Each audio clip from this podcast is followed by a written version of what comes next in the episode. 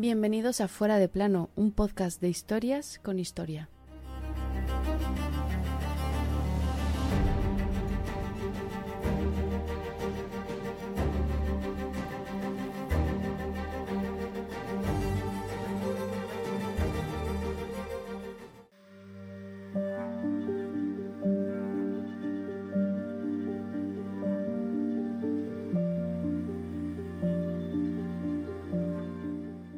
Juro y prometo cumplir y observar totalmente las penitencias que me han sido o me serán por este santo oficio impuestas.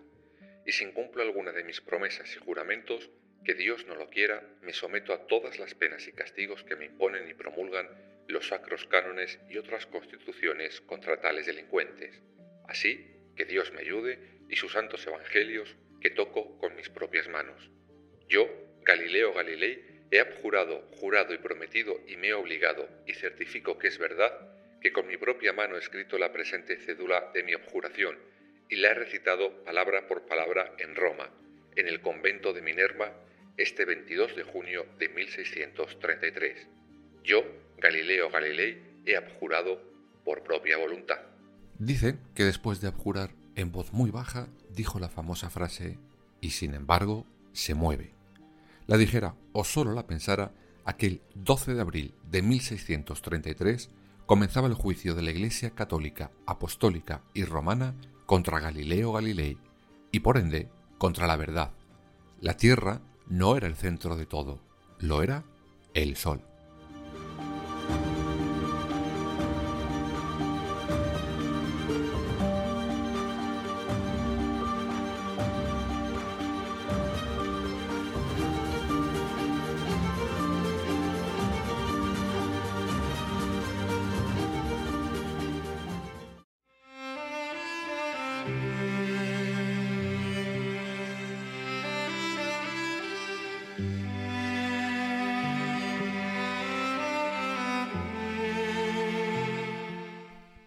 Todo lo que llevó a Galileo Galilei a aquel juicio y a esa abjuración famosa, en esta ocasión y por primera vez en Fuera de Plano trataremos un tema en dos capítulos consecutivos.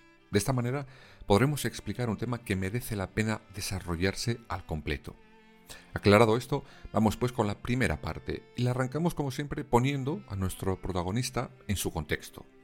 Galileo nace en Pisa, en 1564 su padre quiso que fuera médico, sin embargo, a pesar de empezar a estudiarlo en la universidad, pronto se dio cuenta que eso no era lo suyo. Lo que a él le interesaba era la física y las matemáticas. Cuando acaba sus estudios comienza a dar clases privadas hasta que el gran duque de Toscana, un Medici, le concede una plaza en la Universidad de Pisa. Allí ya comenzará a ganarse mala fama entre sus compañeros, pues para Galileo importaba lo que pudiera demostrarse con pruebas, no con fe o con escrituras, Apuntaba maneras este Galileo.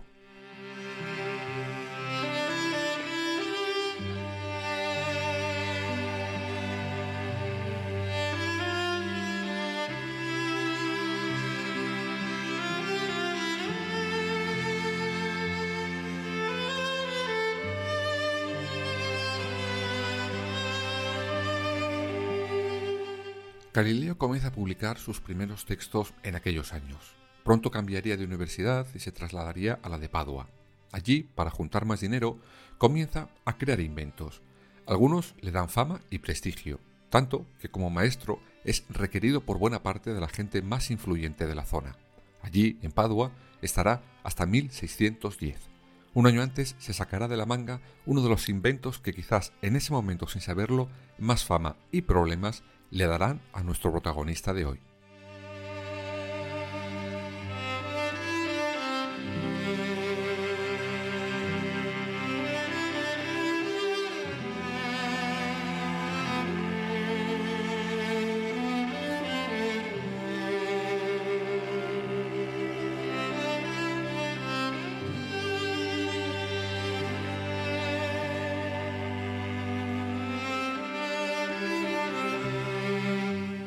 Ese invento no era otra cosa que lo que podríamos llamar un rudimentario, pero muy rudimentario, telescopio. Bueno, mejor dicho, un anteojo. Era, en concreto, un catalejo que permitía hasta 10 aumentos. Con este invento consigue ver mucho. Por ejemplo, se da cuenta que la percepción que Aristóteles había mostrado sobre los astros no era así. Descubre también las cuatro lunas que orbitan alrededor de Júpiter. Incluso las pone nombres. Ganímedes, Calisto, Io y Europa. Observa y estudia con detenimiento a nuestra luna. Vamos, que se pasa el día mirando al cielo. Ese mismo año escribe su libro Mensajero Sideral, el cual envía una copia al nuevo duque de la Toscana, con doble intención. Una, su protección, pues lo que estaba descubriendo daba la razón a otros muchos que antes que él habían criticado la versión aristotélica del cielo, y por otro lado le pide al nuevo duque una nueva cátedra en Pisa. Oye, mira tú, concedida, y con un pedazo de sueldo para la época.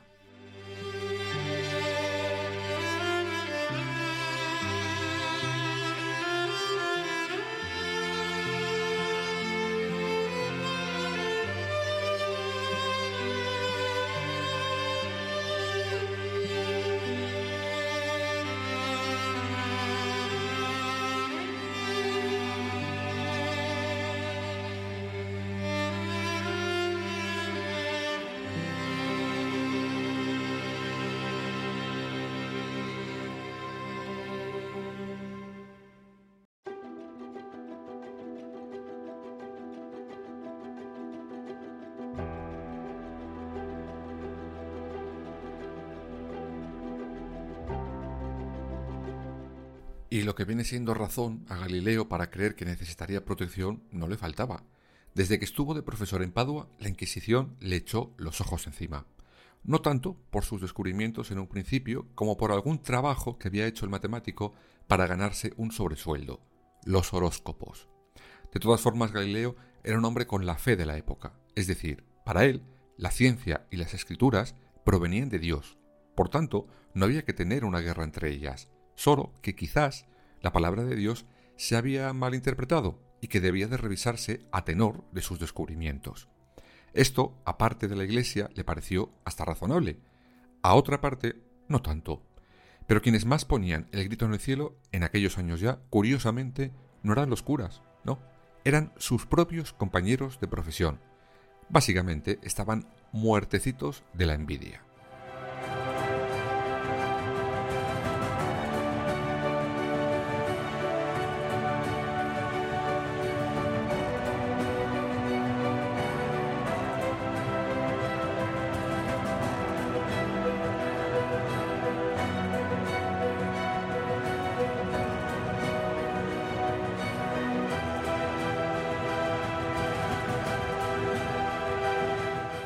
Envidia primero por los avances que había hecho en su campo Galileo y también por las atenciones que le dedicaban tanto los nobles como incluso el propio Papa.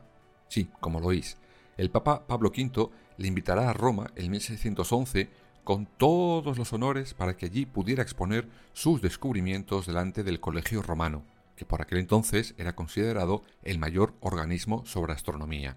Eso sí, no todos los miembros de la Iglesia allí en Roma le reciben con los brazos abiertos. No, ni mucho menos.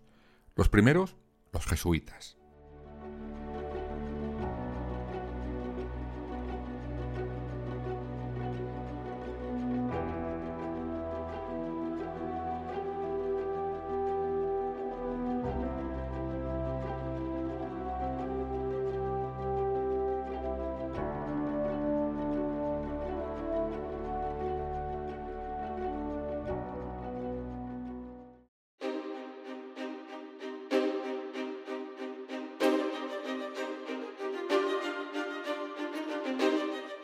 Estos, cuando Galileo lleva al colegio romano su telescopio, primero se niegan a mirar por él. No sé qué se pensarían que les iba a pasar. ¿Se les metería el demonio dentro o algo? No lo sé. Critican las teorías de Galileo, pues dicen que el astrónomo intenta subvertir las sagradas escrituras. Al final, tanto insistieron los críticos con Galileo que el Papa cambiara su postura ante él. Bueno, por su insistencia y por dos cositas más. Una carta que llegó a manos de quien no tenía que llegar y la obra más famosa de Galileo Galilei. Luego lo vemos.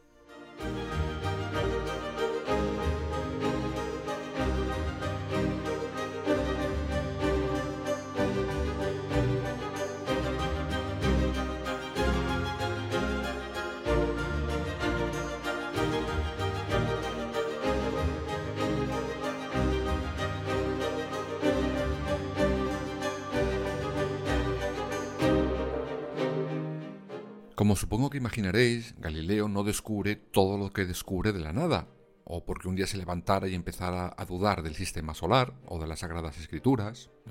Como ya contamos en el capítulo dedicado a Copérnico, este inspiró y de qué manera a nuestro protagonista de hoy.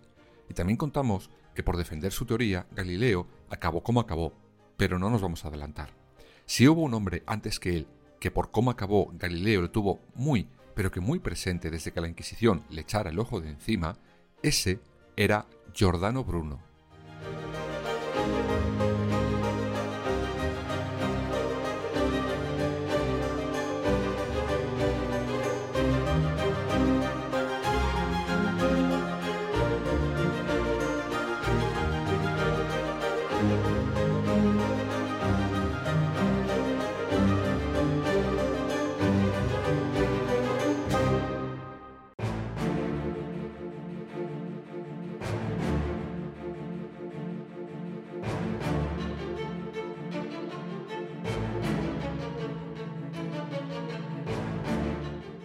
Giordano Bruno fue un espíritu libre desde su nacimiento.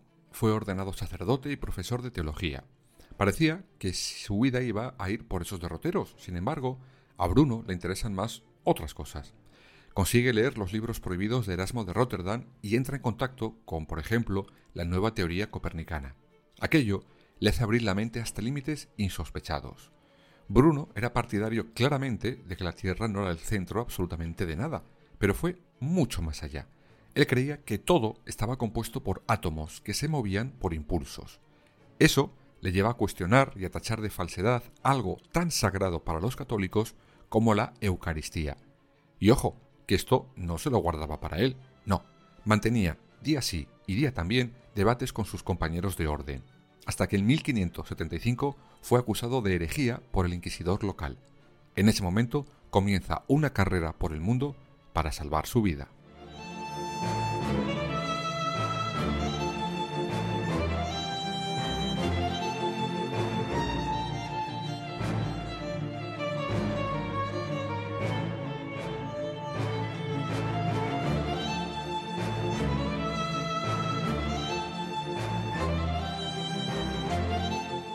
Huye de Nápoles hacia Roma, luego a Génova, Turín, Padua, y todo con la Inquisición pisándole los talones. Y las enfermedades también, pues como os podéis imaginar, las habitaciones donde se alojaba el prófugo de Giordano Bruno no eran las de un hotel de cinco estrellas Golf and Spa Resort. Para huir de la Inquisición, entiende que tiene que irse sí o sí de Italia. Y dicho y hecho, empieza su periplo europeo,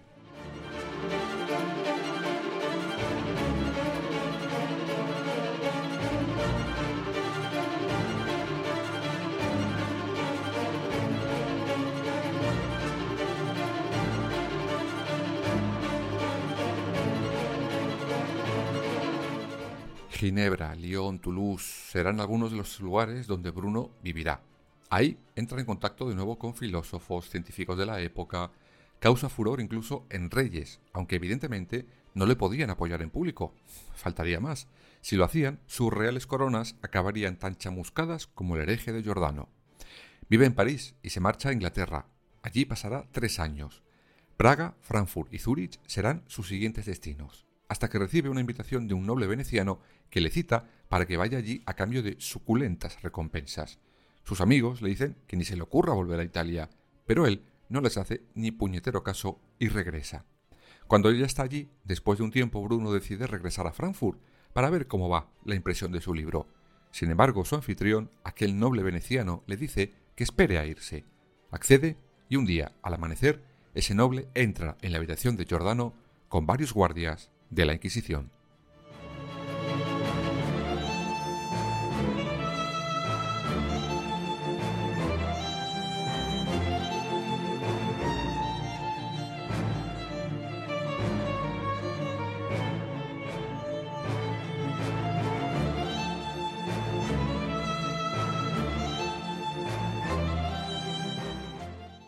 Es llevado a juicio, pero Giordano piensa que al ser la Inquisición de Venecia, con fama de más blandita, bueno, pues no pasaría gran cosa. Gran error. Pocos meses después fue entregado a la Inquisición de Roma. Las escasas posibilidades de librarse de la hoguera se acababan de esfumar. Bruno pasará siete años en la cárcel de la Inquisición. Demacrado, pero sin perder un milímetro de sus ideas, Giordano mantiene que no se arrepiente de nada de lo dicho o publicado. Como último recurso, sus captores le dan 40 días para reflexionar. 40 días que se convierten en otros 9 meses de cárcel. Finalmente, el 4 de febrero de 1600, Bruno es declarado culpable y se ordena que sus libros sean quemados en plaza pública. Trece días después, a las cinco y media de la mañana, Bruno fue llevado al patíbulo para cumplir su sentencia por hereje. Sin derramamiento de sangre, decía la sentencia. Esto no significaba otra cosa que sería quemado vivo en la hoguera. Tras oír esta sentencia, Bruno dijo, El miedo que sentís al imponerme esta sentencia tal vez sea mayor que el que siento yo al aceptarla. Las llamas consumieron su cuerpo y sus cenizas arrojadas al río Tíber.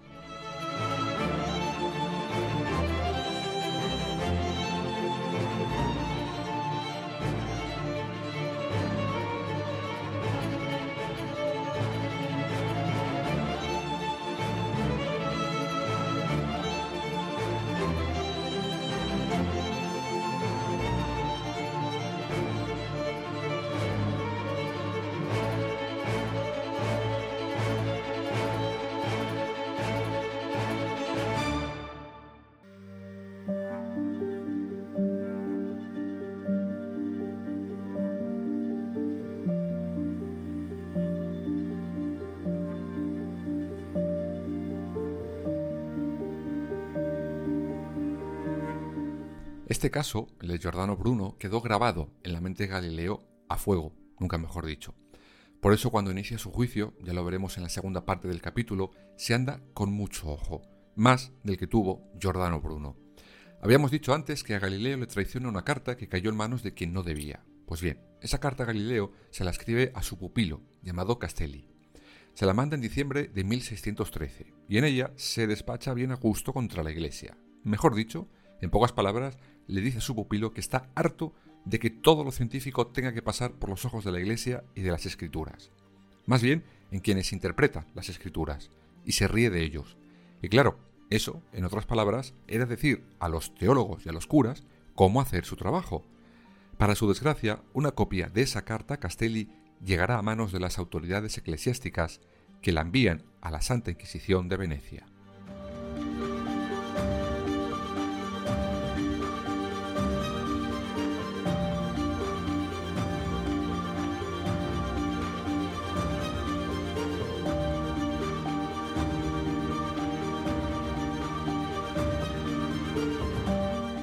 Cuando Galileo se entera, le pide a Castelli que le dé el original y falsifica una versión más edulcorada que se le hace llegar a un amigo suyo clérigo de Roma. Por cierto, la original estuvo perdida. Algunos creyeron que destruida, pero fue encontrada hace poco tiempo y por casualidad. Sea como fuere, los intentos de Galileo por maquillar aquellas palabras no le valen de nada. La Inquisición ya tenía munición para ir contra él.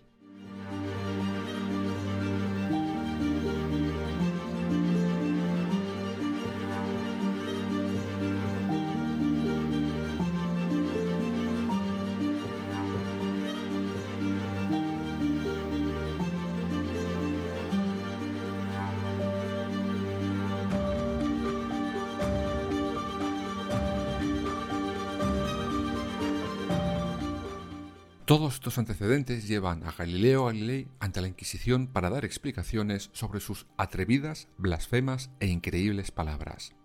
Galileo sabía que aquello no iba a acabar bien. Tenía el ejemplo de Giordano Bruno, aunque quizás no se imaginó lo que realmente llegaría a ocurrir.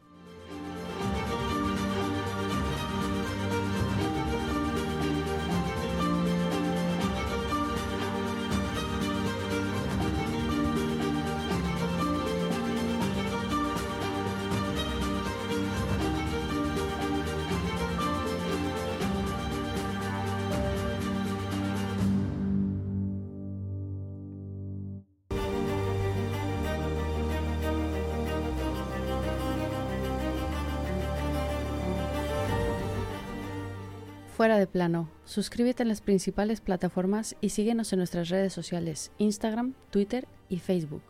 Fuera barra baja de plano.